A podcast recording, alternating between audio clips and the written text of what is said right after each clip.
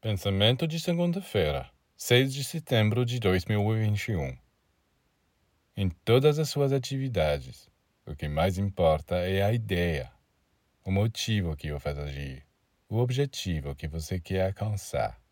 A atividade em si não importa muito. Se ela lhe traz atenção, se lhe traz dinheiro, não é com isso que você tem que se preocupar.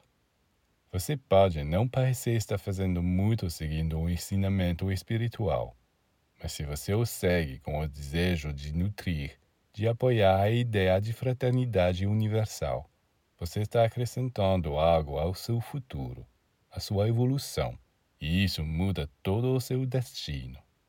Durante muito tempo você pode não ver nenhum resultado, mas um belo dia choverão bençãos sobre você de todos os lados porque tudo o que você fez foi registrado e você está recebendo a recompensa.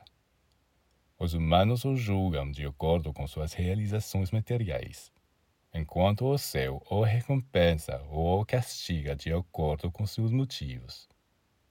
E assim, é do céu que se deve esperar a recompensa pelo que se faz no trabalho para apoiar a ideia de fraternidade.